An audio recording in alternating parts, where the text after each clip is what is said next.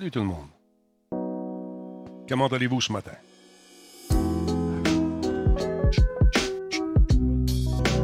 Salut la Leb, je sais pas à quoi je vais jouer encore ce soir. Est trop tôt pour le dire. Ça commence dans 17 secondes, en fait. Aujourd'hui, le show 1039. Euh, on est rendu quoi le 28 mai? C'est fou, ça passe vite, incroyablement rapidement. C'est fou, c'est fou, c'est fou. Merci, euh, Combe, comment ça va? En forme? Bon, attends un peu. Les gens font leur entrée, tous masqués, encore une fois. L'image va être un peu euh, foncée, c'est normal. J'ai fermé un peu d'éclairage, j'avais chaud. Je me garde un petit peu de fraîcheur pour travailler cet après-midi, sinon c'est trop chaud. Ça va, ça va en forme. Eh oui, ça va, ça va. On mange quoi pour souper? Ah, quoi. C'est pas, pas, même, même débat, ça, là. C'est pas même affaire. Naleb, un peu. Comment, comment, comment? Combien de cas au Québec? Euh, une hausse, 543, 74 morts, 47 euh, personnes qui sont sorties de l'hôpital. Je pense que c'est ça. Bon. Une autre belle journée chaude et humide à Montréal. Je sais pas comment ça se passe dans votre coin. Mais ici, euh, on fait ça, on saute dans, la piscine après, ça rafraîchir un peu. Ça commence à se concrétiser avec Enfant Soleil. Je vais commencer à diffuser probablement le dimanche à partir de 10h. Et puis, on va essayer de ramasser du cash pour les enfants malades. Alors voilà, j'espère que vous allez être au rendez-vous. On va être rediffusé sur le site du, euh, je pense, DreamHack. DreamHack Canada. Mélisha, comment ça va? En forme? Giant Enemy, bonjour. Vive la clim, effectivement. Le Jardino, bonjour. Mr. Break, salutations. T'es-tu couché tard? Taleb, allô, allô? Comme on l'a dit tantôt. C'est sur le point de commencer, lentement mais sûrement. Autre point de presse. J'imagine qu'on va solliciter encore des gens pour venir faire un tour, euh, aller travailler dans le HHLD. Pas facile à dire. Ah. Salut à Thunder Trooper également qui est là. Mini Sebrango, salutations. Merci pour le raid hier, tout le monde. Vous avez été super le fun avec euh, mon ami euh, Versatilis qui était content. Tu sais, des fois, tu as des journées, tu croches. Ben, ça, il y en a eu une hier, comme ça, une tout croche, puis euh, on y a envoyé du monde, ça y a fait du bien. Puis vous avez embarqué également, fait que c'est cool. Merci beaucoup. Merci beaucoup tout le monde. Vous êtes la meilleure communauté au monde. Je vais placer ma caméra. Un peu. On va se faire ça de même. Monter ça un petit peu, pas trop. Ouais, comme ça, ça va être beau. Alors voilà. Hein, on l'a brisé. Hein. Il t'a cassé. Il t'a cassé. Effectivement. Ah, qui est là part ça aujourd'hui? Tigri, salutations. Monsieur Géry, comment vas-tu? Café, bon café. Une tasse de Radio Talbot. c'est cool. Moi, j'en ai besoin d'une dose massive. Les prochaines tasses vont être plus grosses. Ça vont être comme ça, je pense. Salut French Frog Gamer, comment ça va?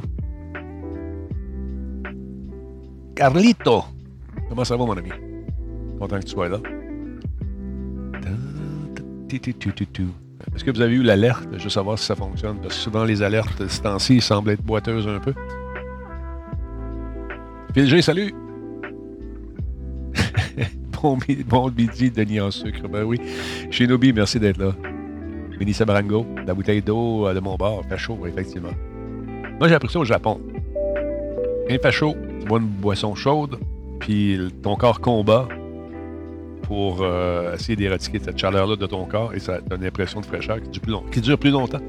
Crankite, merci beaucoup pour le stop, mon ami. 33e mois d'affilée, c'est cool. Ben, ben, merci beaucoup. Sweet, hier, après un c'est son 12e mois. Je sais pas si elle est là, Sweet, aujourd'hui. Il y a Edfield euh, qui est avec nous, qui nous fait un fist bump. Et voilà. Elle, ah là, oui, ton badge, elle est là, justement. Euh, là, il faut que je fasse des badges également. Faut, je le sais, on va faire ça. Je suis bon rien en dessin. Je vais essayer de demander à mes amis graphistes qui veulent faire des badges jusqu'à 10 ans, mettons. On va faire ça. Alors, les gens se dirigent tranquillement, mais sûrement vers leur poste qui est euh, leur a été attribué. On va enlever ça ici parce que j'ai accroché sur la souris. Un instant, gardez la ligne. Votre appel était important pour nous. Et voilà. Merci French Rock Game. Gamer, tu viens d'avoir un beau cadeau. Ah, t'as continué un guest sub. Ah, c'est bien cool. Merci beaucoup. Tier 1 en plus. Merci French Frog, c'est super cool.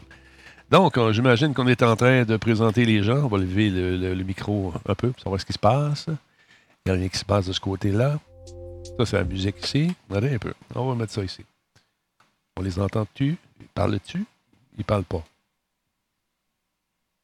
c'est ma musique. C'est important, je suppose avoir du son. je vais aller voir ce qui se passe un instant. Ça, c'est levé.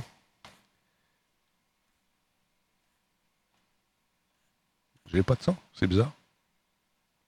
Est-ce qu'ils ont du son? Radio Can? J'ai pas le son. Est-ce que vous l'avez ailleurs? J'imagine que oui. Ça, c'est ma musique. Ben voyons là. Ça ne jase pas. Parce que c'est gelé, mon beau Denis. Probablement que ça a gelé quand je l'ai. Euh, ben oui, c'est ça. Ah, OK, on va repartir. À Sainte-Monique, au lac Saint-Jean. Désolé. Donc, euh, j'en profite euh, évidemment encore une fois pour demander à tous les Québécois de porter le masque quand vous sortez de chez vous et puis, si c'est possible, d'acheter un masque qui est fait au Québec. Aujourd'hui, comme vous le voyez, en plus du docteur Arruda, j'ai de la belle visite, la ministre de la Justice, Sonia Lebel, qui va venir, euh, après moi, là, vous parler de la réouverture des palais de justice, qui va vous parler aussi, il y a évidemment très peu de bons côtés à la pandémie, mais un des bons côtés, c'est que ça a accéléré la modernisation des façons de faire, entre autres d'un palais de justice. Donc, euh, J'espère que ça va se continuer, par exemple. De cours qui euh, sont virtuels. Donc, elle va aussi vous parler de ça parce qu'on va en profiter pour poursuivre dans cette direction-là. Bon, vous avez eu le bilan euh, ce matin. Euh, vous voyez quand même, euh, il y a des bonnes nouvelles. L'indicateur qui est le plus important, le nombre d'hospitalisations. Depuis une semaine, il y a une baisse de 173 personnes qui sont hospitalisées pour la COVID-19. Donc, c'est une très bonne nouvelle. Pardon. Par contre, bon, là où ça continue d'être difficile, c'est le nombre de décès. 74 décès. C'est important, important quand même de regarder encore une fois qu'on a deux mondes. Sur les 74 décès, il y en a 70 c'est des personnes qui vivaient dans des résidences, donc que soit, ça soit des CHSLD, des RPA ou des ressources intermédiaires, donc quatre qui vivaient dans des maisons, donc euh, quatre qui sont dans la communauté. Donc, ça, veut dire, et puis je pense qu'il va y avoir euh, bientôt des rapports qui vont être déposés par euh, l'Institut qui vont vous montrer que euh, ça va bien quand même, même à Montréal, la transmission dans la communauté est moins grande et donc la situation va bien à l'extérieur des résidences pour personnes âgées. Je veux revenir bien sûr sur les résidences malheureusement, euh, c'est encore difficile dans les résidences. Je veux faire un petit peu euh, le point. Vous savez, on a trois types de résidences, les CHSLD, les RPA pour euh, les personnes qui sont un peu plus autonomes, puis les ressources intermédiaires aussi avec la plupart des personnes un petit peu plus autonomes que dans les CHSLD. Au total, il y a 2600 résidences. hier, on en avait 340 qui étaient avec au moins un cas euh, infecté, 2725 personnes qui sont encore infectées. On est monté jusqu'à 5000, donc on est à 2700. Puis si je regarde juste les CHSLD, que c'est là qu'on a les personnes les plus vulnérables, donc les personnes qui sont les plus à risque euh, de conséquences graves suite à la COVID-19. Euh, sur 412 CHSLD qu'on a au Québec, il y en a 131 qui sont infectés. Il y a 1741 personnes qui sont infectées. Euh, si on regarde euh, les CHSLD qui sont plus critiques, donc ceux euh, qui ont plus que 15 de cas, il y en a 41 CHSLD. Donc, c'est ces 41-là qu'on suit particulièrement de proche. Donc, évidemment, je veux revenir, puis je vais revenir au cours des prochains jours sur la proposition qu'on fait pour aller chercher 10 000 préposés de plus dans les CHSLD. 10 000 personnes qui commenceraient une formation à la mi-juin, donc dans deux, trois semaines. Et euh, ben, je veux euh, dire, euh, vous allez voir, à partir de la semaine prochaine, il va y avoir une campagne de publicité, il va y avoir un site web ou des sites web pour les différents centres de formation professionnelle dans les différentes régions du Québec. Mais je veux revenir d'abord sur le salaire qui est intéressant. On parle d'emploi à temps plein, donc avec tous les avantages sociaux, fonds de pension et autres un salaire de 49 000 par année, suite à une formation qui s'étalerait donc de la mi-juin à la mi-septembre, trois mois, pendant lesquels les personnes recevraient un salaire de 760 dollars par semaine. Donc, je pense que c'est quand même une offre qui est intéressante du côté euh, monétaire. Mais aujourd'hui, je vais essayer de prendre quelques minutes pour essayer de convaincre des gens qu'il n'y a pas juste l'aspect euh, monétaire qui est important. C'est beau ce qui peut se passer dans des euh, CHSLD. Évidemment, on est dans une situation où, je l'ai dit, même avant la pandémie, il nous manquait 10 000 personnes. Donc, c'est moins agréable. Les préposés peuvent prendre moins de temps avec euh, les patients. Mais euh, ce qu'on vise, ce que je vise, puis je peux, euh, je promets les Québécois de tout faire ce que je, vais être capable de faire dans les prochaines semaines, les prochains mois, pour qu'on ait assez de personnel, pour qu'on soit capable d'établir cette relation qui est importante avec euh, les résidents, les résidentes. par hasard, et puis je vais y revenir, je sais que j'en ai parlé sur mes comptes, sur les réseaux sociaux, mais par hasard, j'ai euh, lu il y a quelques semaines euh, le dernier roman qui a été publié l'année passée de Marie Roberge, qui Marie Laberge, pardon, Marie Laberge. Euh, quand je dis c'est un hasard, c'est pas un hasard que je la lise, là, j'ai tout lu ce qu'elle a écrit, mais c'est un hasard qu'elle a écrit sur les CHSLD. Donc, l'histoire se passe entre une préposée aux bénéficiaires et une résidente en particulier. Il y en a d'autres, là, mais se développe une belle complicité. Puis, c'est ça qu'il faut essayer de viser dans nos CHSLD. Donc, de donner le temps, d'avoir le temps de prendre soin des résidentes. On le voit euh, dans l'histoire de Marie Laberge. Euh, euh, il y a une belle complicité, une confiance, des échanges. Même, euh, il y a des conseils. La personne qui est plus âgée, la résidente, donne des conseils. La préposée prend ça en note. Puis bon, après son décès, va relire euh, tous euh, les conseils qui ont été donnés. Mais c'est ça qu'on veut, qu'on voudrait voir. Prendre, avoir le temps, de mettre une débarbouillette euh, euh, fraîche sur le front, euh, masser les jambes, puis surtout parler, prendre le temps avec une résidente, un résident en chaise roulante, de l'amener à l'extérieur, aller prendre l'air. C'est ça qu'on doit viser. Donc, je veux juste dire pardon, ceux ou celles qui hésitent. Mais pas juste ça aussi. Il faut changer les couches. Il faut les nourrir. Il faut les doucher. Il faut les laver. C'est pas facile. De Marie Laberge. J'espère que ça va vous convaincre euh, que euh, ça peut être très valorisant, ce travail-là. Et si vous voulez faire une différence dans la vie des gens, ben engagez-vous. Je veux dire un mot aussi sur les résidences privées. Euh, j'ai beaucoup entendu depuis euh, hier euh, des responsables de résidences privées étaient un peu inquiets qu'une partie des 10 000 personnes qu'on va former viennent de résidences privées. C'est possible, mais il faut comprendre deux choses. Bon, d'abord, nous, on veut des, des personnes qui ne sont pas formées comme préposées aux bénéficiaires. Donc, il n'y a pas de danger. Là. Les gens qui étaient déjà préposés aux bénéficiaires puis qui auraient eu intérêt à, transférer au public. Dans la plupart des cas, ils l'ont déjà fait. Donc, il n'y aura pas de nouveaux cas de ce côté-là. Puis pour ce qui est des personnes non formées, bien là, on va en former 10 000. Et ce que je veux dire aussi aux, gens qui sont responsables des résidences privées, c'est qu'on est en train de regarder. Là. Vous savez, on a mis des incitatifs, le 4 de l'heure, euh, on est en train de regarder d'abord pour euh, de l'aide financière. Parce qu'on comprend bien, là, oui, on va augmenter le salaire des préposés aux bénéficiaires du secteur public de 21 à 26 de l'heure. Bien, c'est sûr que les préposés du côté du privé, il va falloir que les salaires augmentent.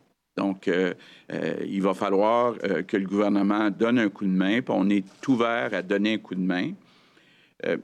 Il y a une autre chose aussi qui est importante de spécifier. Par exemple, dans les RPA, les personnes, la majorité des personnes sont beaucoup plus autonomes que les personnes dans les CHSLD. Donc, on va augmenter l'offre de services dans les soins et les services à domicile. Quand on dit services à domicile, ça inclut les résidences. Donc, on est conscient qu'il faut en faire plus, nous, le gouvernement, pour offrir des soins et des services à domicile dans les résidences privées. Donc, ça aussi, en plus des, euh, des, incitatifs, de l'aide financière, ça va aider. Donc, je, euh, conclus en disant, bon, oui, euh, il y a deux mondes. Oui, il y a encore du travail à faire dans les CHSLD. Oui, on a besoin de 10 000 personnes de plus dans les CHSLD.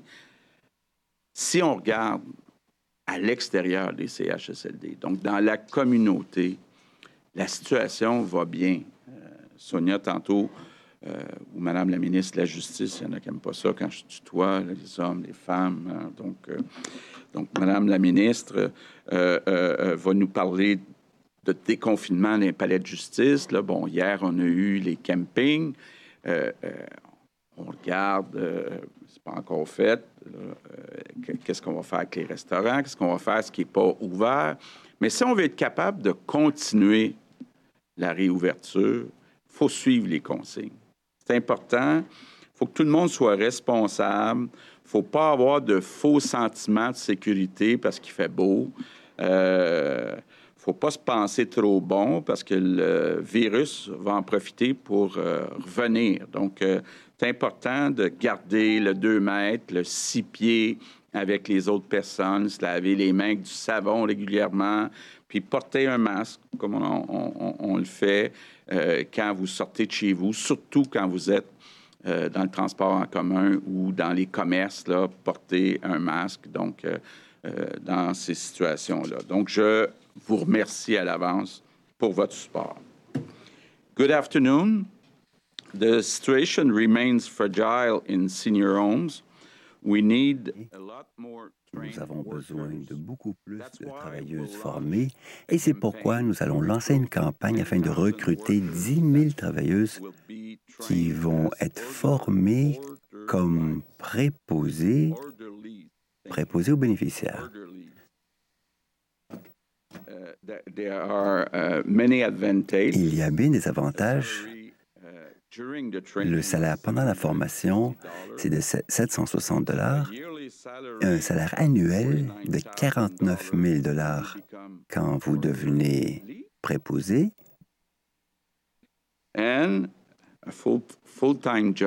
Un emploi à temps plein avec euh, le fonds de retraite et tous les avantages sociaux.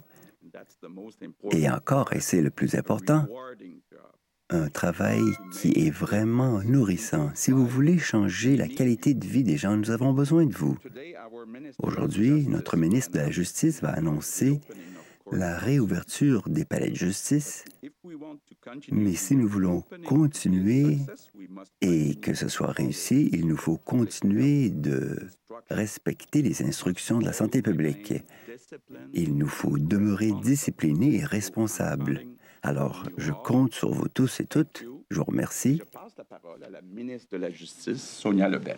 Et merci, Monsieur le Premier ministre. Alors, effectivement, pour moi, c'est très, euh, très heureux de vous annoncer une annonce importante pour le système de justice qui a dû euh, prendre euh, un coup de ralentissement assez sérieux depuis le début de cette crise sanitaire. Donc, on aura, on a travaillé très fort dans les dernières semaines avec la santé publique pour pouvoir réouvrir à partir du 1er juin graduellement les activités judiciaires. Donc, euh, pendant les dernières semaines, euh, avec la, collaboration de tous les partenaires, je pense que c'est important ici que je prenne une seconde, une minute pour signifier à quel point on a eu une excellente collaboration de tous les juges, de tous les tribunaux confondus, des avocats de la défense, du barreau, du DPCP. Euh, le ministère a travaillé de plein pied pour qu'on soit capable, dans les dernières semaines, de maintenir un certain niveau d'activité judiciaire. Naturellement, il y a eu un ralentissement compte tenu du fait qu'on a dû physiquement fermer plusieurs palais de justice. Les causes urgentes ont procédé, mais on a quand même été capable de maintenir un certain niveau d'activité judiciaire qu'on a été capable également d'accélérer ou d'augmenter graduellement au cours des dernières semaines par la part des nouvelles technologies le contexte de la crise sanitaire, naturellement, occasionne plusieurs défis pour le système de justice, euh, ne serait-ce que des inventaires euh, qui sont des dossiers en attente d'être traités présentement, qui sont euh, dans, les, dans les greffes des palais de justice.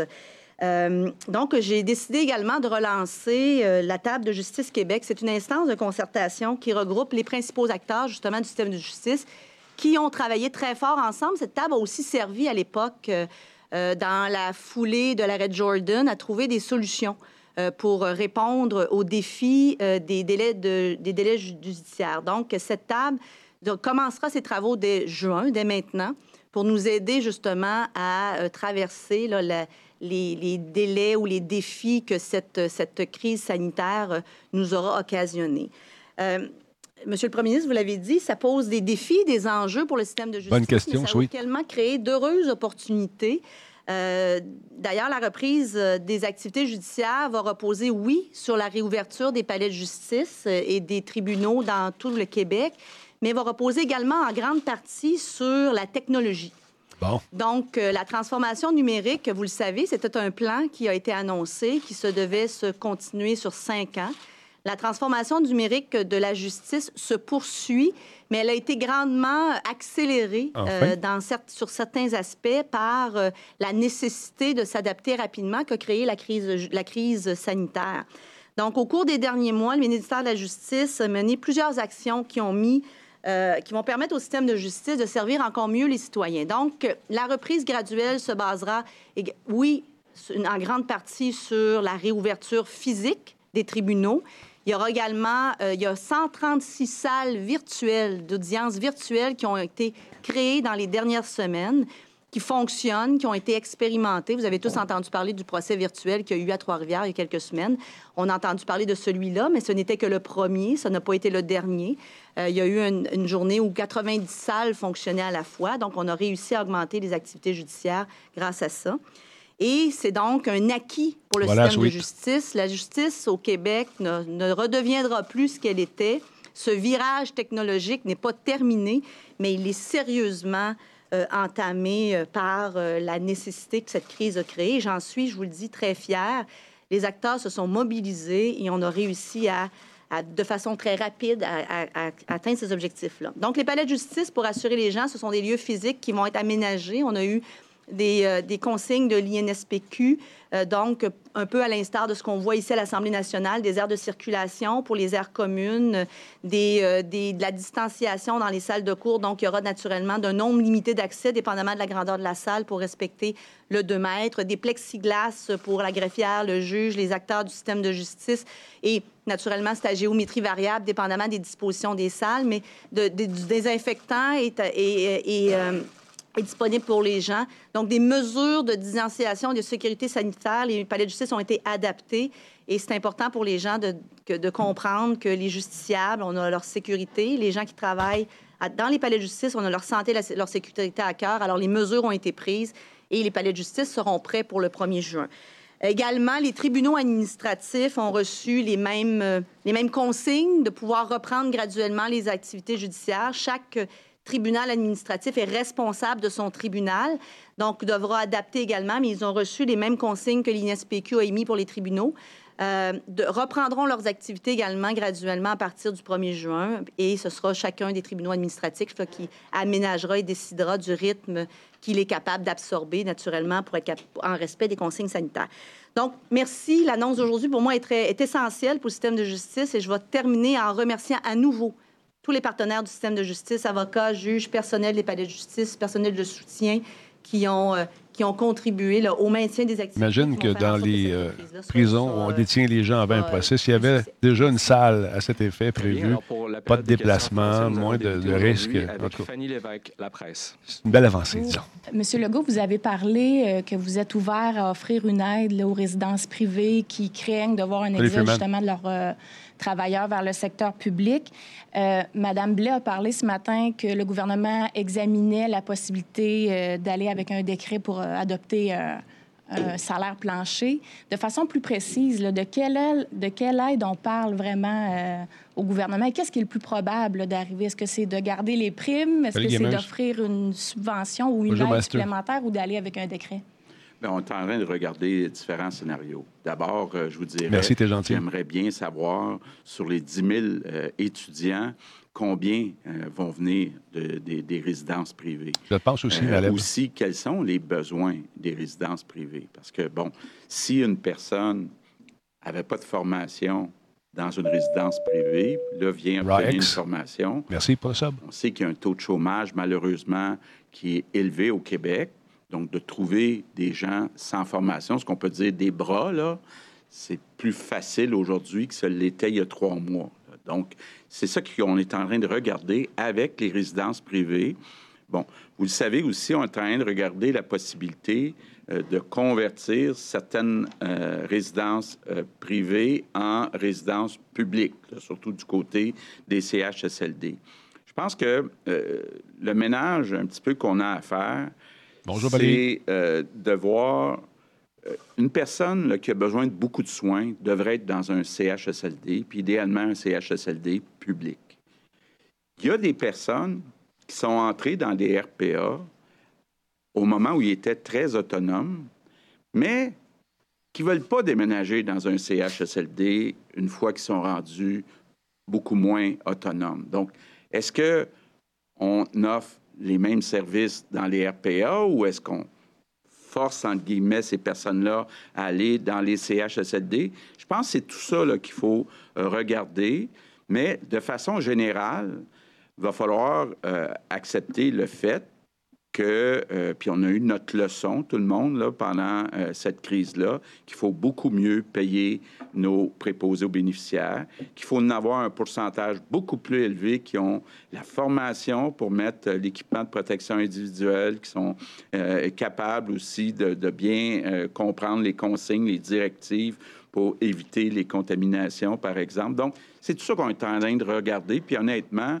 on ne pourra pas avoir une réponse dans les prochains jours. Par contre, les primes qui sont là, incluant dans les résidences privées, ben, sont là pour rester encore un bon bout de temps, le temps qu'on ait fait justement cette analyse. Parfait.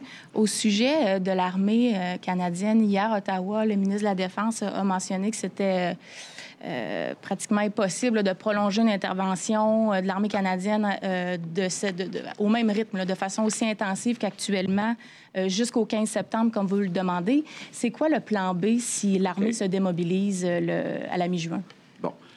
D'abord, ce que j'ai compris, c'est qu'il pourrait peut-être réduire le nombre. Donc, ça veut dire qu'il pourrait en avoir peut-être un certain nombre qui reste à plus long terme, donc, ou à plus moyen terme, je peux dire. J'ai une rencontre téléphonique, comme à tous les jeudis soirs, avec Justin Trudeau euh, ce soir. Euh, je sais que l'Ontario aussi veut garder euh, les militaires dans leur centre de soins de longue durée plus longtemps. Bon, il y a quand même des bonnes nouvelles du côté des travailleurs qui étaient absents.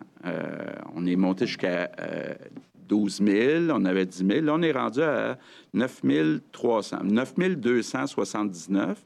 Juste hier, il y en a 458 qui sont revenus de leur congé de maladie. Donc, il y a une belle tendance de ce côté-là.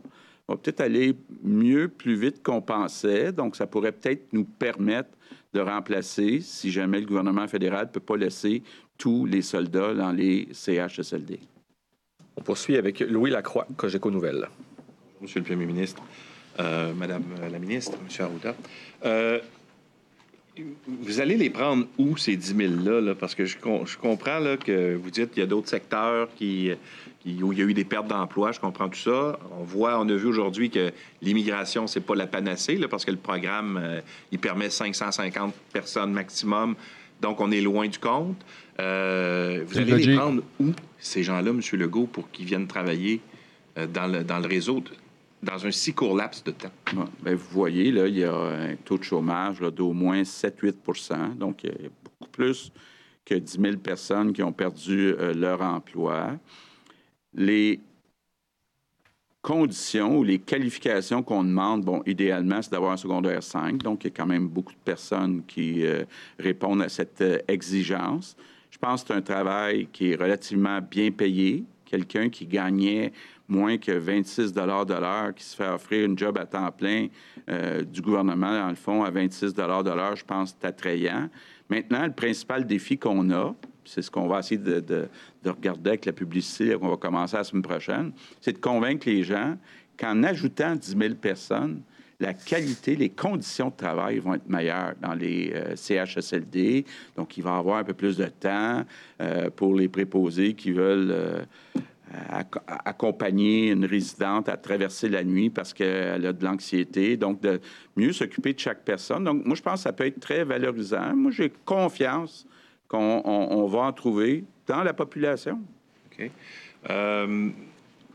Est-ce que ça ne va pas créer deux catégories de préposés aux bénéficiaires? Parce qu'il y en a là qui, quand on suit la formation normale, c'est 870 heures, je pense, pour avoir la, certification. Là, vous allez les créer, vous allez leur donner cette certification-là, mais en, formule accélérée, 300, 300 heures. Est-ce que ça ne va pas créer deux catégories de, de, préposés aux bénéficiaires? Certains qui vont avoir une formation de 870 heures, les autres 300 heures, pour avoir le même salaire en bout de ligne.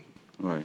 Bien, écoutez, nous, on pense qu'à l'intérieur de trois mois, on est capable de donner une formation de base, une formation aussi qui est vous savez, les préposés aux bénéficiaires, il y en a qui font beaucoup de choses dans les hôpitaux. Là, on veut vraiment des préposés aux bénéficiaires qui vont travailler dans les CHSLD. Donc, on pourra se concentrer sur la formation pour devenir préposé aux bénéficiaires dans un CHSLD.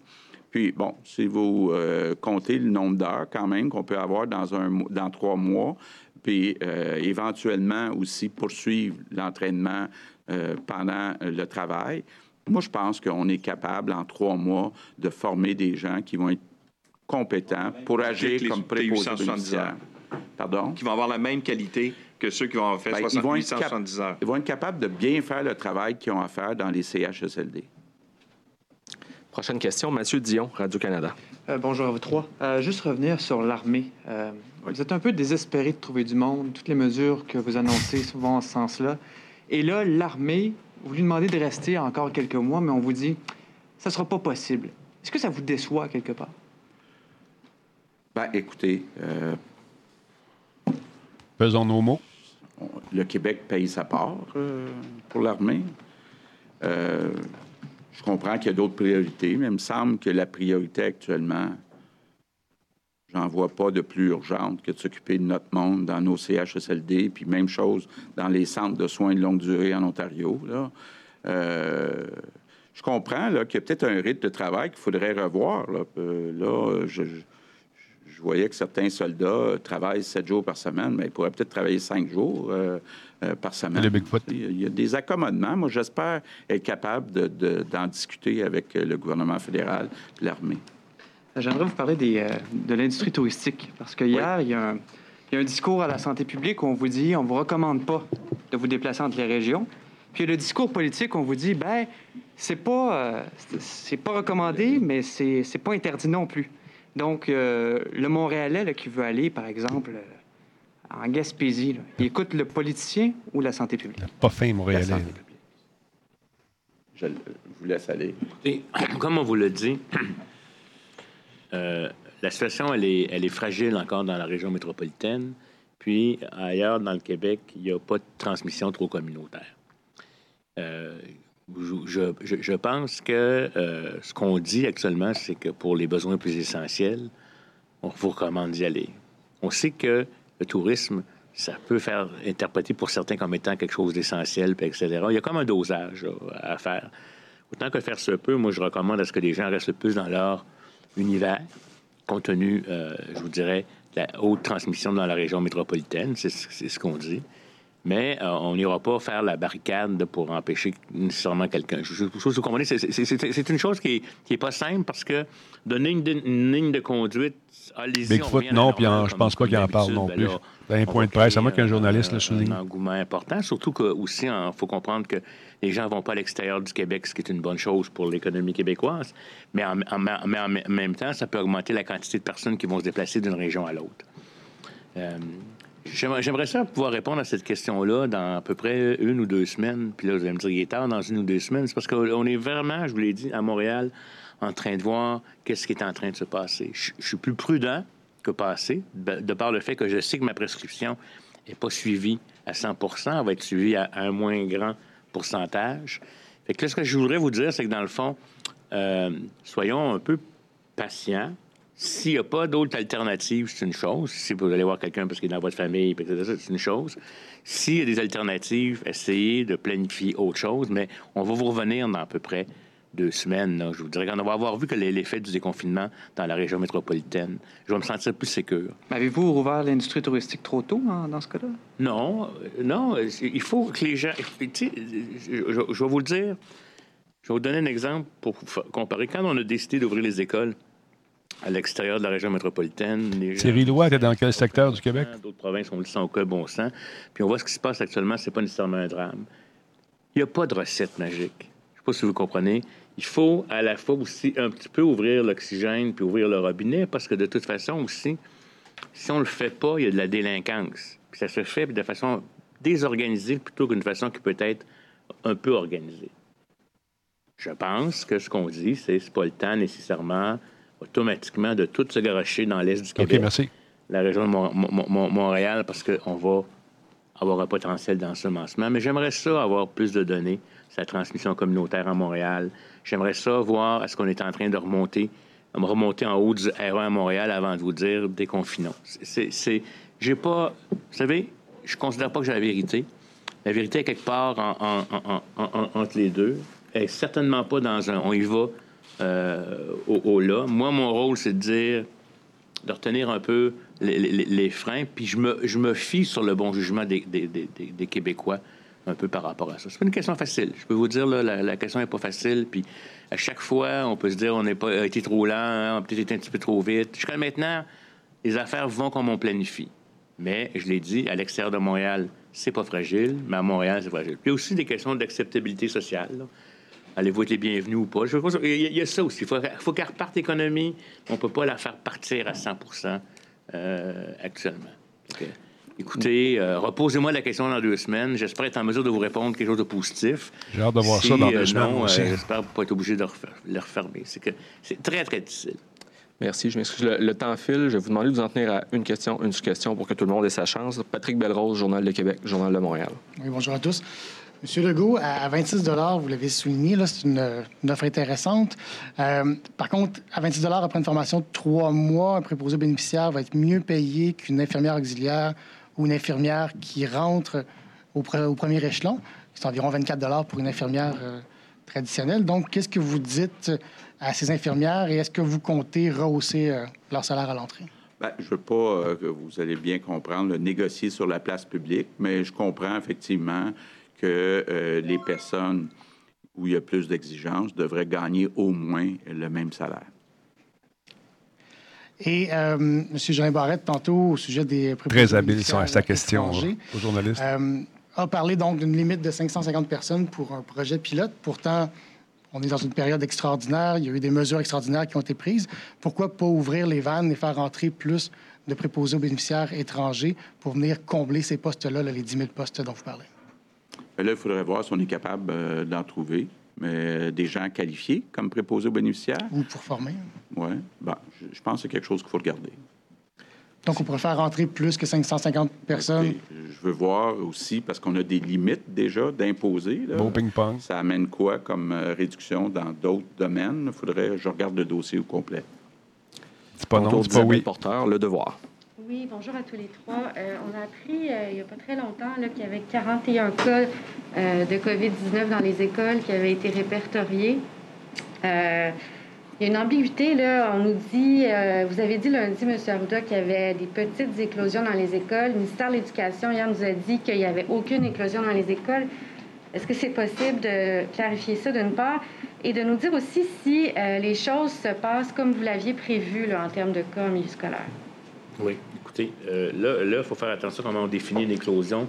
Il y a des gens qui, des fois, vont dire qu'il y a un cas dans l'école et puis euh, ils vont la définir comme étant une éclosion, alors qu'une éclosion, habituellement, ça en prend deux, ou une transmission euh, comme telle. Ce qui est arrivé, là, les informations que j'ai, c'est qu'il y a eu effectivement certains endroits, il y a eu des cas, mais pas d'impact négatif de façon importante. Donc, il y a eu, puis je vais vous dire, il va en avoir.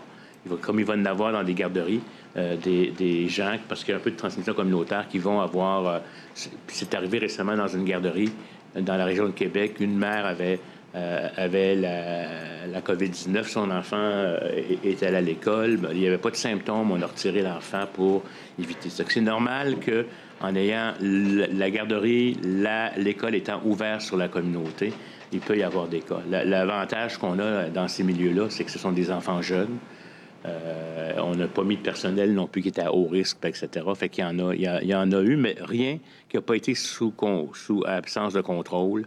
Je pense que c'est en Gaspésie qu'on fermé temporairement euh, à un moment donné parce qu'il y avait euh, quelques professeurs, euh, peut-être même des enseignants qui, avaient été infectés, notamment avant la période d'ouverture lors de la préparation. Mais est-ce que vous avez toutes les infos sur cette question-là? Puis comment est-ce que vous les recueillez? On les recueille, on les recueille par des faits saillants, euh, si vous me permettez, à travers les faits saillants que nous envoient les directions de santé publique. Là. On reçoit, moi, je reçois un fichier euh, tous les matins à 9 heures où on me dit euh, voici ce qui s'est passé dans notre territoire puis dans notre région, puis on nous donne des informations de nature anecdotique parce que dans nos systèmes, aller rechercher la donnée, si c'est un prof, si c'est la parent de telle école, etc., c'est pas nécessairement fait. C'est sur la base des informations que nous, on obtient dans les faits saillants par les directions de santé publique. Est-ce que c'était votre question ou vous avez une, autre question? Euh, Monsieur Legault, euh, pourquoi est-ce que votre gouvernement a refusé de tenir une consultation parlementaire sur le traçage des données, comme le réclamait Québec solidaire ce matin, dans la mesure où, en plus de Québec solidaire, il y a des commissaires à l'information qui ont fait une sortie plus tôt, euh, il y a quelques semaines, je pense, que ce soit assujetti à une surveillance parlementaire, ces négociations-là? Bon. Ben, D'abord, l'opposition demande une commission parlementaire sur euh, un sujet différent à peu près à chaque jour. À un moment donné, on ne peut pas avoir euh, toutes nos commissions parlementaires qui sont sur des sujets demandés par l'opposition. Maintenant, je veux revenir quand même sur le traçage. Euh, d'abord, euh, ça doit être fait avec la permission euh, de la personne. Donc, on n'utilisera pas de données sans avoir la permission de la personne. Puis, on va s'assurer de la sécurité sur les données. Puis, ça me donne l'occasion de passer la POC à, la ministre de la Justice pour peut-être mieux répondre à cette question. Mais de façon très générale, effectivement, vous l'avez bien dit, Monsieur le Premier ministre, dans l'hypothèse où une, telle application serait suggérée et jugée nécessaire par la santé publique, parce que c'est la, clé de voûte de tout ça, que la santé publique juge que c'est nécessaire dans les circonstances, bien, ça ne se ferait pas sans le consentement des gens. Euh, il y aurait de l'anonymisation, de, de de rendre anonymes les données, je vais être sûre de bien, de bien me faire comprendre. Et tout ça va se faire dans le respect également de la vie privée des gens et de faire en sorte que leur renseignement personnel soit protégé. Donc, la CAI, la Commission d'accès à l'information, serait impliquée dans le dossier et, naturellement, mon équipe et moi, au niveau de, de, de renseignements personnels, on, est également impliqués pour s'assurer et euh, soyez, soyez très rassurés qu'on va faire en sorte que les données personnelles des gens sont protégées. Mais la clé de voûte et le point de départ, c'est le consentement des gens c'est clair. Prochaine question, Patrice Bergeron, la presse canadienne. Bonjour à vous trois. Monsieur le Premier ministre, vous avez dit tout à l'heure, donc il va falloir peut-être euh, aider euh, les résidences privées pour euh, personnes âgées, pour les, les salaires augmentent, pour les bénéficiaires. Mais qu'en est-il, donc, on sait qu'il y en a de différentes dimensions. Qu'en est-il des grosses comme Chartwell ah. ou euh, bon, Résidence Soleil? Est-ce qu'elles ont vraiment besoin d'aide pour financer euh, les salaires de, ces préposés bénéficiaires? Go. Ben, écoutez, actuellement, il y a des primes de 4 ah. euh, dollars, qui sont données. on est dans une période de transition. Euh, on va tous convenir que même les résidences, les grandes résidences privées vont devoir mieux payer leurs préposés aux bénéficiaires euh, dans les prochaines années. Donc, euh, il y a deux possibilités où ils chargent plus cher aux citoyens ou le gouvernement fait un effort pour aider les citoyens qui veulent aller dans ces résidences-là. Donc, ça fait partie de l'analyse qui est faite euh, puis pour l'instant, mais comme je disais tantôt, les primes qui sont là euh, vont rester le temps qu'on fasse l'analyse. Euh, Madame Lebel, est-ce qu'il serait possible de savoir il y a combien de dossiers actuellement en attente Lebel, de, de, des travaux dans les palais de justice? C'est très difficile, honnêtement, de chiffrer présentement. Il y a, ah plusieurs, il y a trois types de dossiers je vais dire trois types d'inventaires, si je peux. et, c'est très difficile de chiffrer quels vont être ces dossiers-là en attente parce qu'il y a bon, les dossiers qui étaient déjà existants avant le COVID qui n'ont pas procédé euh, pour, parce qu'ils n'étaient pas jugés urgents dans les circonstances. Il y a les dossiers qui étaient en attente de dépôt, qui n'ont pas pu être déposés ou initiés. Et il y a tous les dossiers qui découlent euh, de près ou de loin de la situation qu'on vit, les contestations judiciaires, euh, bon, etc. Mais euh, c'est vraiment très difficile de chiffrer. D'ailleurs, vous comprendrez, c'est pas un secret pour personne. les, dossiers ne sont pas numérisés non plus dans les palais de justice. Il y a, on est dans le virage technologique. On a fait des gros progrès dans les dernières semaines pour donner des moyens technologiques de procéder aux audiences, mais on continue à travailler sur les moyens. Prochaine question, Alain Laforêt, TVA Nouvelle. Son micro. Premier ministre, Mme euh, M. Aouda, euh, vous allez excuser le terme que je vais employer, mais j'entends des préposés aux bénéficiaires me dire Monsieur le Premier ministre, vous vivez au pays des licornes, parce que ça va être dur d'amener ce que vous voulez faire dans les résidences actuellement, voire quasi impossible. Bien, écoutez, c'est sûr qu'actuellement, il manque 10 000 employés il manquait 10 000 employés avant la crise. Donc, c'est certain que les préposés ont beaucoup moins de temps euh, pour euh, prendre soin de toutes sortes de façons des résidents et des résidentes. Ça, c'est très, très clair. Puis je l'ai dit tantôt, puis je ne le nie pas. Mais euh, moi, j'ose rêver qu'on est capable au Québec, en ajoutant, entre autres, ces 10 000 personnes, d'avoir suffisamment de gens pour mieux prendre soin de nos euh, résidents, résidentes, de nos personnes âgées euh, qui ont bâti le Québec. Pour moi, c'est important.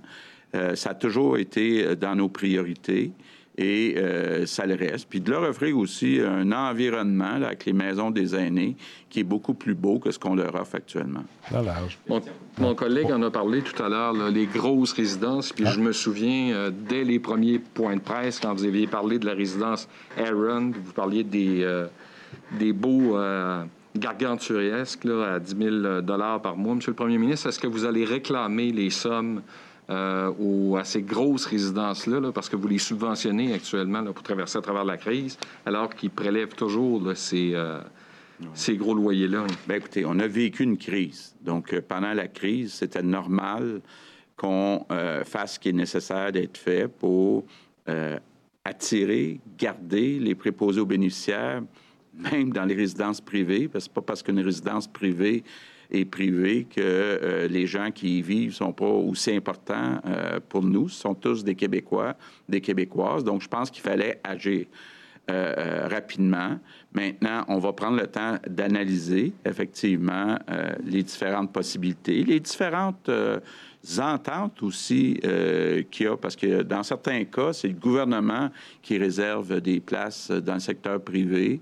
Euh, dans certains cas, euh, il y a une euh, contribution qui vient des personnes selon une grille qui est convenue. Dans d'autres cas, c'est complètement libre et puis, effectivement, il y a des prix très élevés qui sont chargés. Mais il faut comprendre qu'on va mieux payer les, préposés aux bénéficiaires dans le public, dans le privé dans les prochaines années. et puis, bon, ben, il faut trouver un équilibre, parce qu'en bout de ligne, toujours la même personne qui paye. Merci. On complète en français avec Olivier Bossé, Le Soleil. Bonjour. Madame Lebel, euh, il y avait déjà un retard avant. Euh, vous dites euh, le, nombre de, dossiers, on ne va pas nécessairement le, dévoiler, mais peu importe, le rattrapage va se faire comment? Est-ce que c'est plus d'heures de cours? Euh, c'est quoi la stratégie pour reprendre le... mais peut-être juste pour rectifier une portion de votre question, le retard était plus là avant. depuis, naturellement, depuis 2016, avec l'arrêt Jordan, on a eu des dossiers qui, étaient, qui dataient d'avant l'arrêt Jordan, avant 2016, qui avaient déjà accumulé certains délais, donc ces dossiers-là. Mais tous les dossiers qui ont été judiciarisés depuis 2016 étaient pas un basketballeur, mais on va jouer à d'autres choses, entre 18 et 30 mois. On voyait d'autres, certains arrêts de procédure, vous avez raison, mais c'était des dossiers qui avaient accumulé des, délais avant. Donc, on avait une belle situation avant, avant la pandémie au niveau de la, gestion des délais de justice. Maintenant, vous avez raison, il faut trouver une solution. La table justice en fait partie la table justice fait partie des. Euh, de, ça va faire partie de son mandat. Donc, est-ce que c'est de, de, Bon, les salles virtuelles vont nous permettre de, pendant la pandémie, naturellement, de pallier à la réduction euh, des activités des salles physiques, parce qu'il y a quand même les règles de distanciation et on va quand même pas être à 100 de nos capacités immédiatement. Ben, par contre, les salles, virtuelles vont demeurer aussi par la suite, donc vont faire partie de ce qui vont nous aider à réduire les inventaires accumulés après la crise. Euh, étendre peut-être les heures où on peut procéder dans une journée. Euh, bon, il y a, les, juges sont en train de plancher sur des solutions également. Donc, ça va faire partie de l'ensemble. C'est pas une solution unique, là. Donc, la table justice, justement, va servir à ça.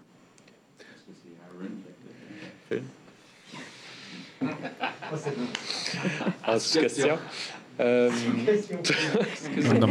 euh, trois semaines que les, écoles, les garderies sont, réouvertes à l'extérieur de la CMM. Est-ce que vous considérez que c'est un, c'est un, vous avez été assez de, beaucoup de critiques euh, début mai pour ça, du plongeon. pour les cas. Est-ce que vous considérez que c'est, c'est réussi, un déconfinement réussi? Ben moi là, ça va pas être un succès. Je pense que dans vos médias, on l'aurait lu. Donc, moi, je considère que c'est un grand succès. J'aimerais ça qu'on en parle plus. Excuse-moi, Robert, euh, j'en ai manqué un bout de la conversation. Je, compléter, mais moi, je considère que c'est un grand succès, compte tenu du nombre d'enfants, de l'inquiétude qu'il y ah, avait euh, chez certains parents. Je pense que c'est un grand succès. Si vous me permettez, j'étais justement en rencontre avec les pédiatres, une association de pédiatres et les ministres de la Famille, les ministres de, de, l'Éducation et, et, et, la ministre Loisirs et Sport. Euh, c'est clair que c'est, ça, s'est bien passé. Euh, ça s'est bien passé. Euh, les enfants étaient contents de revenir à l'école. Les parents sont soulagés. Les parents, maintenant, ont vraiment passé à une autre étape, si vous me permettez. c'est normal d'avoir des craintes. Hein. Je pense que c'est, normal et, c'est tout à fait, surtout dans le contexte où on était. C'est les écoles, les gens dans les écoles qui ont, y a trop moins drôle un petit peu. L'expérience a été très positive. Puis il y a des acquis aussi, à mon avis, dans cette expérience-là pour la, la rentrée. Euh, l'année prochaine. Euh, donc, euh, encore une fois, population jeune avec risque de maladie beaucoup plus faible que les inconvénients de les laisser à la maison, confinés en termes de développement. Vous savez, les tout petits, là, c'est les premières années de vie, les cinq premières années de vie sont majeures dans le développement des enfants. même, on est en train de regarder un peu plus comment on pourrait même aller plus loin dans euh, dans, dans, des approches différentes, éventuellement, euh, pour la rentrée à l'automne, qui permettrait à la fois euh, d'éviter des grandes épidémies. Mais comme je vous le dis, là, c'est clair qu'il va y avoir des cas, comme il y en a eu quelques-uns, mais tout est sous contrôle, puis il n'y a pas eu d'histoire d'horreur dans ce Et, et c'est les professeurs à la fois, les, les enfants et les parents qui sont heureux. Merci. So, time now for questions in English, and we'll start today with Philo Montreal Gazette. Um, Monsieur Arruda, vous venez de mentionner à quelques reprises, comme vous l'avez fait hier également, la situation à Montréal est toujours fragile. Pourriez-vous élaborer à cet égard? Que vous voulez-vous dire exactement par fragile? Et quels sont les risques dans les jours à venir? Réponse. Avant tout, la situation demeure fragile parce que il est clair que nous avions les critères pour euh, déconfiner.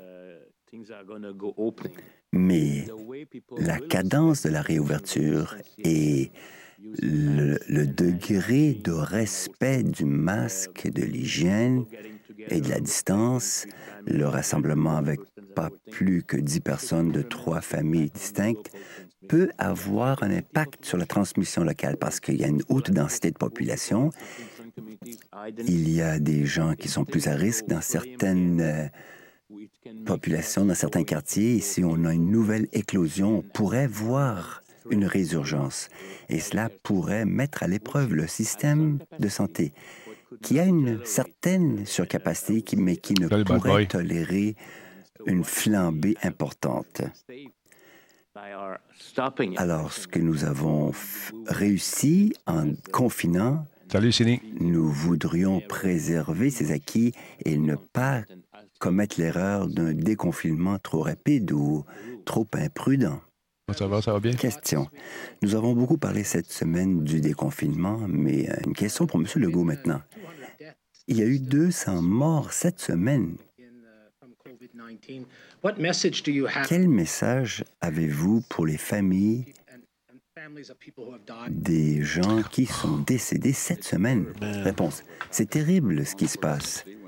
Hélas, quand je vois le nombre de gens infectés dans nos CHSLD, nous avons peut-être d'autres décès prévisibles.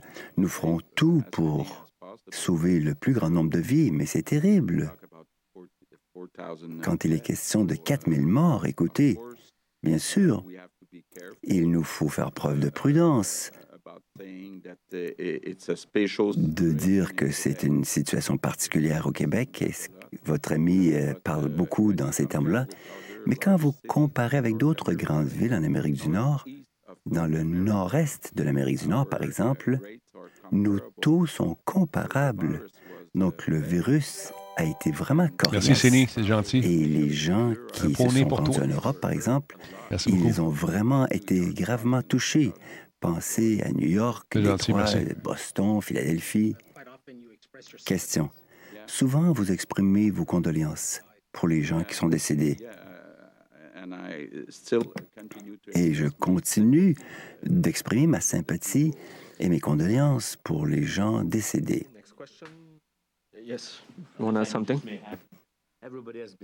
Chacun a été ébranlé par cette histoire atroce et chacun essaie de faire de son mieux afin de minimiser l'impact de la COVID sur les aînés.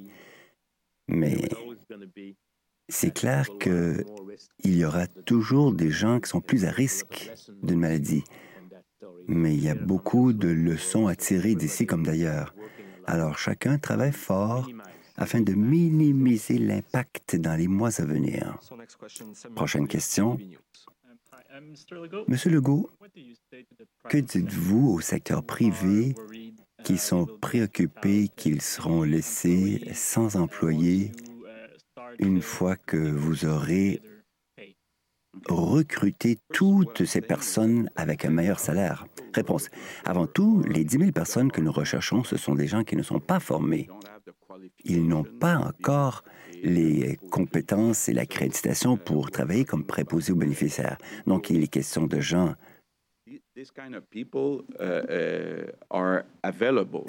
ces gens-là sont disponibles avec le haut taux de chômage. Ça, c'est mon premier élément de réponse.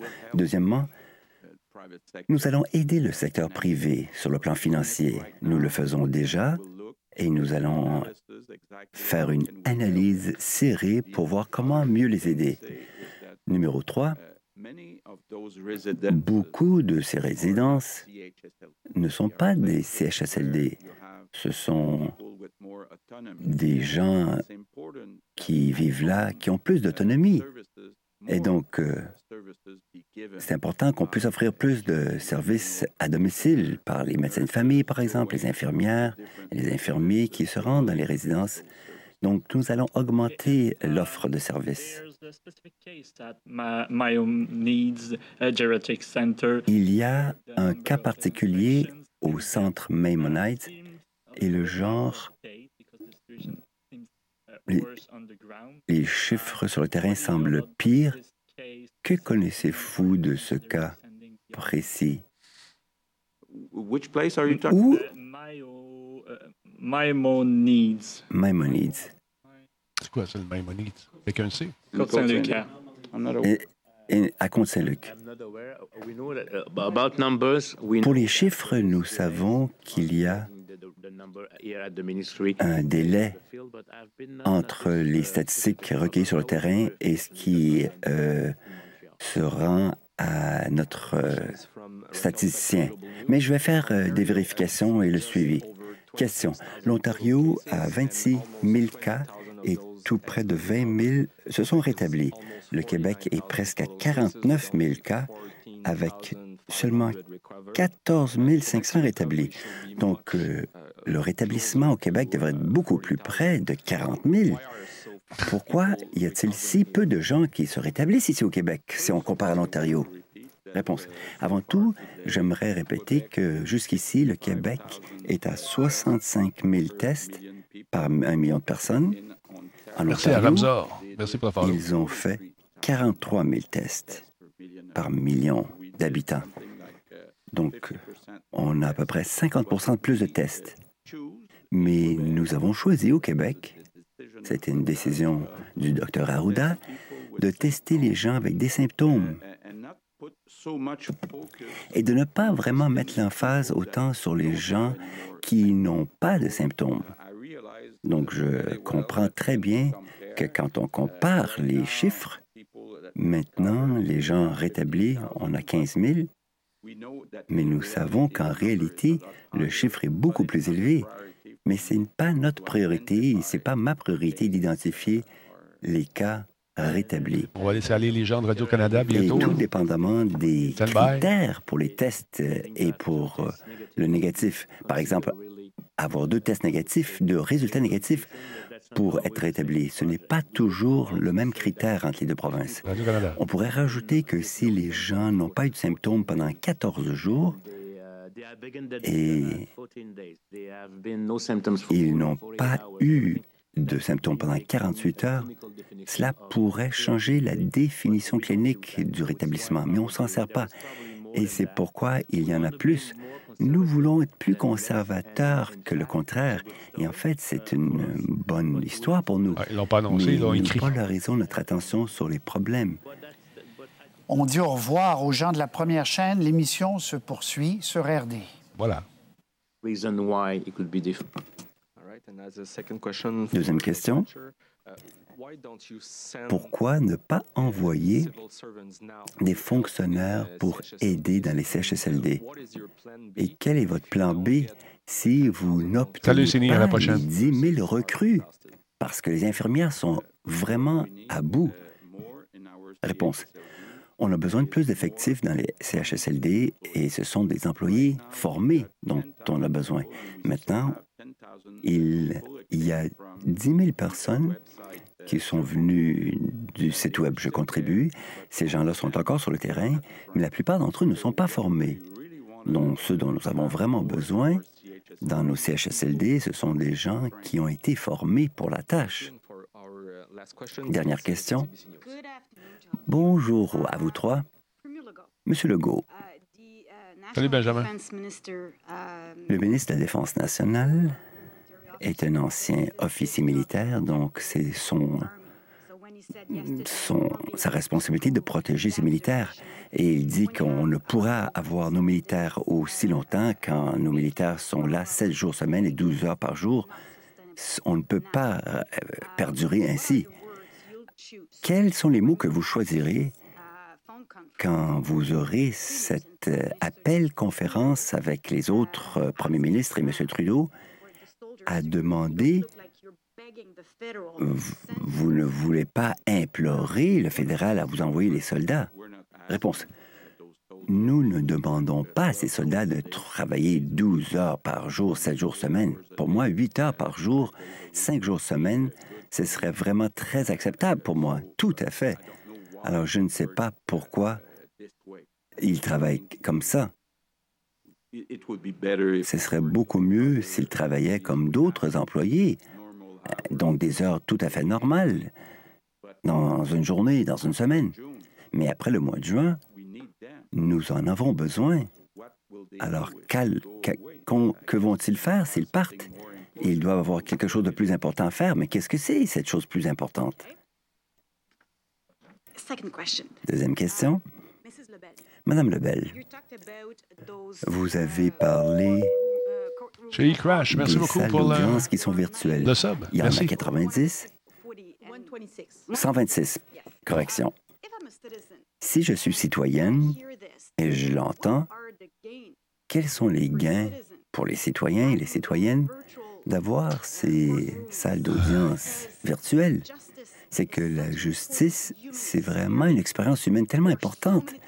Il y a tant de choses qui se passent dans une salle d'audience. Vous connaissez tellement ça vous-même, personnellement.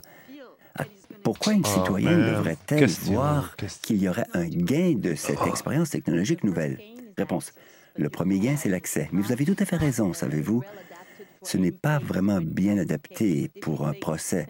Mais quand vous vous arrêtez pour penser aux petites créances, cela pourrait être fait par Internet, vous savez, Effectivement. avec une salle d'audience virtuelle. Je ne pense pas à l'agression sexuelle, mais peut-être euh, la cour Les civile, de voisins, là, euh, les procès au civil, où il y a moins d'interaction humaine, si je peux m'exprimer ainsi. Donc, c'est l'accès, le gain. Parce que maintenant, Nous voulons maintenir le système, mais ce n'est pas idéal. Vous avez raison, je vous l'accorde. Mais nous aurons également ce qu'on appelle le semi-virtuel. Donc, il y aura la présence physique entière. Maintenant, ça va être au ralenti. Donc, en pleinement virtuel, mais aussi plein d'arrangements où peut-être le témoin est avec le juge, mais les avocats sont dans une autre pièce, voyez-vous. Donc, il y a une adaptation, une hybridisation. Mais vous avez raison, je le répète, ce n'est pas adapté pour tous les procès et tous les cas, mais nous allons le gérer. Mais l'avantage principal, c'est l'accessibilité. C'est à sais, juste pour alléger tout ça, tout ce bordel-là, même les, euh, les médecins qui ont, tu sais, pourraient libérer les, euh, les urgences, beaucoup, comme on l'a fait pendant cette COVID-là, puis ça continue à se faire tranquillement pas vite. Tu ceux qui ont des petits bobos qui sont pas sûrs, consultation virtuelle, gars, je me suis rentré une broche dans le doigt en faisant de la construction, OK, euh, c'est la peine que j'aille à l'hôpital ou je peux mettre un blaster là-dessus, tu sais, je sais pas. C'est sûr que si tu as un cas majeur, tu vas vraiment à l'hôpital, mais tous les petits bobos, là, ah, j'ai mal au ventre, je fais de la fièvre, je pense. Euh, OK, as des écoulements, je pense qu'on pourrait alléger un paquet de paliers de notre société en ce moment.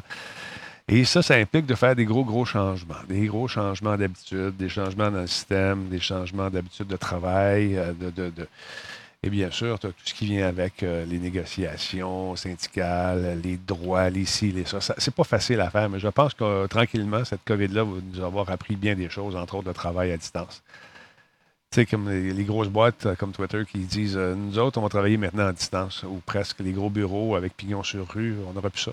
Vous allez travailler de chez vous, puis la job va se faire. En tout cas, en tout cas, on va voir.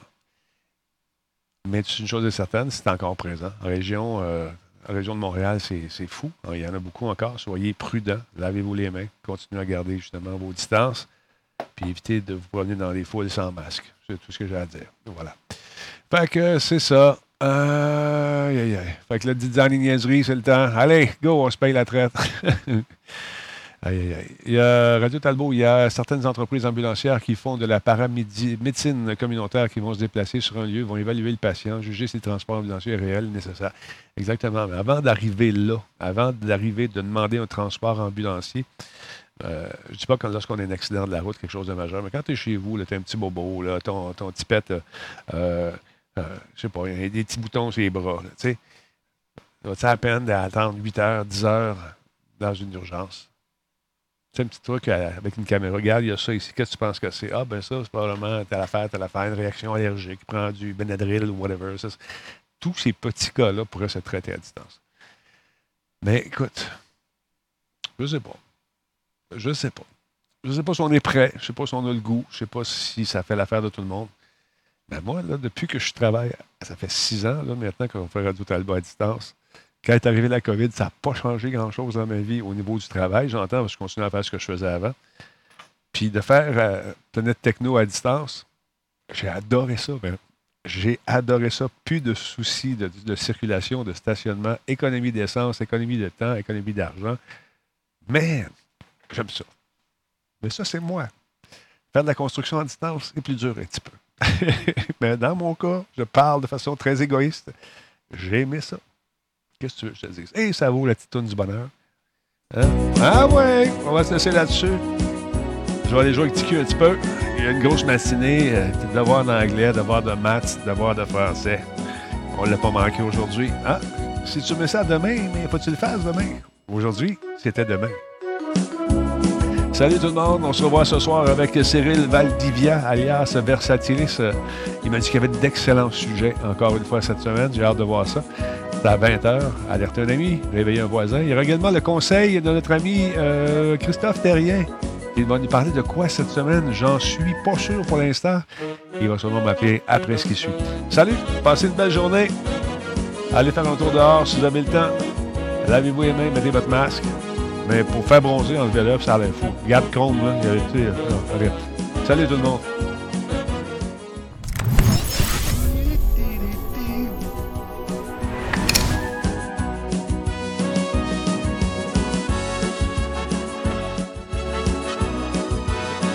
J'en ai bien plus que trois, j'en ai six. Hein, Jack? Six souris. Six, six rongeurs, juste pour toi. Attends un peu. 1, 2, 3, 4, 5, 7. Excuse-moi, 7. Ah oui, hein.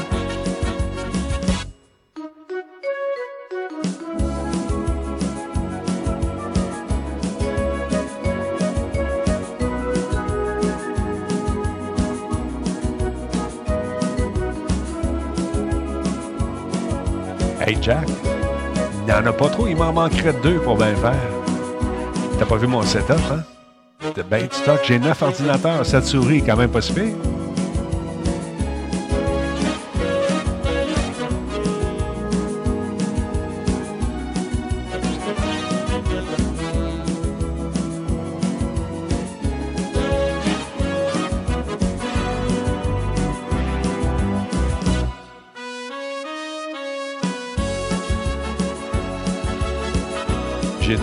Euh, qui devrait rentrer euh, aujourd'hui ou demain. Je viens d'avoir l'appel. Ça, c'est intéressant. Encore plus de mortaises. Encore plus d'effets. Pourquoi? Hey, pourquoi pas? Let's go.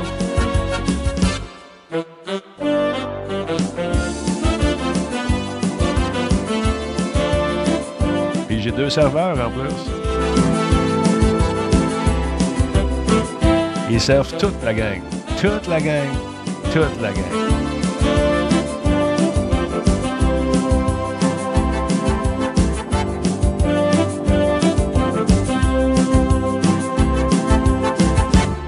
Roger Bernard, ouais, c'est ça. Salut!